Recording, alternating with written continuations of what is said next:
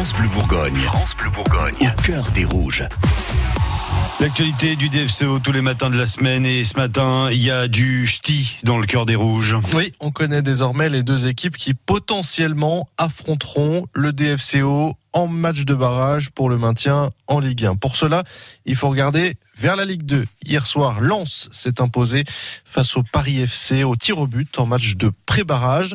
Lens qui va donc affronter 3. Le gagnant de cette rencontre sera l'adversaire du 18e de Ligue 1. Mmh. Cette place que le DFCO espère encore obtenir lors de la dernière rencontre de la saison vendredi soir au stade Gaston Gérard. Alors, des supporters dijonnais ont, ont d'ailleurs vu euh, la rencontre entre Lens et le Paris FC et ça les a pas rassurés. Hein. On vient d'observer un possible futur adversaire du DFCO en barrage, commentait Thomas sur Twitter hier. Résultat, quand on voit ce que le Paris FC et Lens proposent et ce que nous proposons depuis six mois, je crois que la conclusion coule de source. Vous le voyez, peu d'espoir chez les supporters de voir Dijon s'en sortir cette année.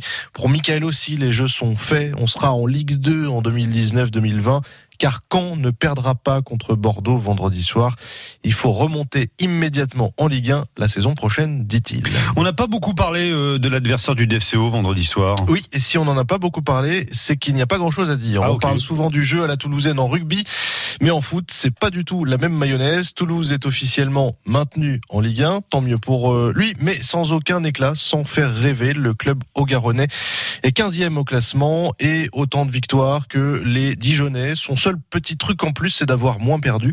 Sinon, il traverse cette saison un peu comme un spectre. D'ailleurs, il est temps que les vacances arrivent car les Toulousains n'ont plus gagné depuis début avril.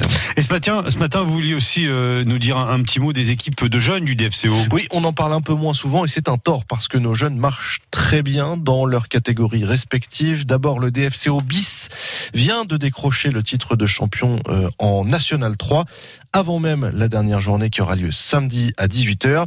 Et puis les moins de 19 ans aussi sont champions. C'est de très très bon augure hein, pour l'avenir. Ça veut dire que le centre de formation dijonnais fonctionne très bien. Et dans ces moments un peu compliqués pour les professionnels, bah, il faut se rappeler que la relève est là. Suivez au cœur des rouges sur francebleu.fr. francebleu.fr.